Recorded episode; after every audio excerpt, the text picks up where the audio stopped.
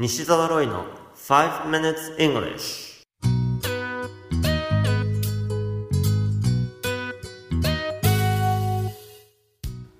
Good morning everyone こんにちは。イングリッシュドクターの西澤ロイです。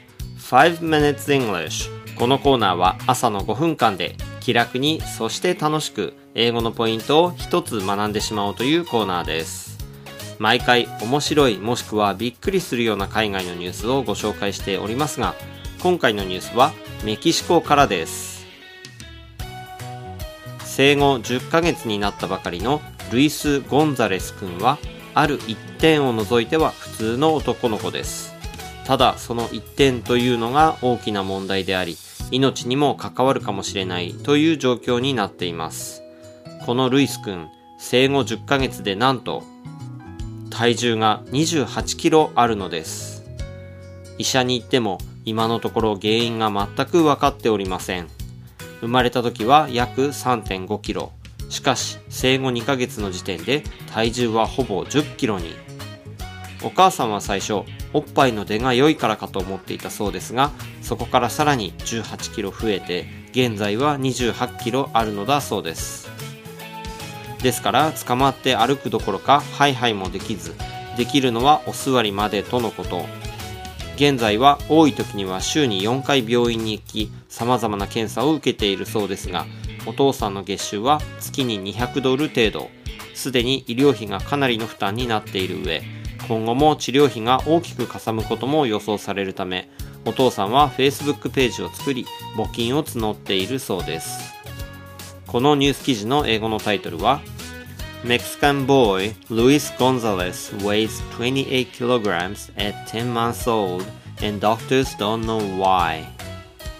Mexican boy Luis Gonzalez weighs 28 kilograms at 10 months old and doctors don't know why. メキシコのルイス・ゴンザレス君生後10ヶ月で体重が28キロあり原因は不明 news.com.au のニュース記事からご紹介しました。今回は体重や重さについて英語でどのように表現すればよいかを取り上げてみましょう。ここで使える動詞が weigh と書いて weigh ですね。名詞の形はカタカナとしても馴染みのある weight であり weight と綴り重さを表します。さて、動詞の weigh というのは、まず重さを測るという意味を持っています。例えば、この箱の重さを測ると言いたければ weigh this box このように重さを測る対象、ここでは this box を目的語、つまり動詞 weigh の後ろに持ってくればいいんですね。2回リピートしてみましょう。Weigh this box weigh this box そしてこの weigh という動詞は重さを測ることから意味が転じて測った結果の重さも表現できるのです。例えば、この箱は10キロあるのであれば This box weighs 10 kilograms このように言うことができます。こちらも2回リピートしてください。This box weighs 10 kilograms. This box weighs 10 kilograms.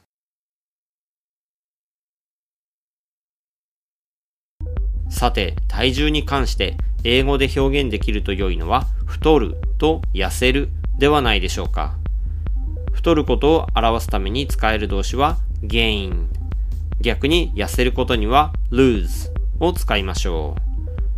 ただ太ると言いたければ gain weight。逆に痩せることは lose weight と言います。こちらも2回ずつリピートしてみましょう。まず太ることが gain weight gain weight そして痩せることが lose weight lose weight また具体的に何キロ太った痩せたと言いたい場合には gain, lose の目的語としてその重さを言えば OK ですよ。1キロ、つまり2ポンド増えたのであれば gain 2 pounds 痩せたのであれば lose 2 pounds こんな風に使ってみてくださいね。最後にもう一つ。重さがどのくらいかを尋ねたいときにはどう言えばよいでしょうか？答えは How much does it weigh? このように How much を使って尋ねますのでぜひ口に鳴らしておきましょう。2回リピートです。How much does it weigh? How much does it weigh?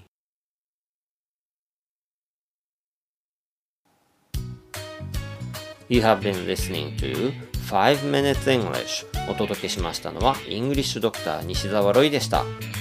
西澤ロイの書籍頑張らない英語シリーズが累計10万部を突破し全国の書店で好評発売中となっています。ぜひ書店の語学コーナーで頑張らない英語シリーズをチェックしてみてくださいね。それではまた来週お会いしましょう。See you next week. Bye bye!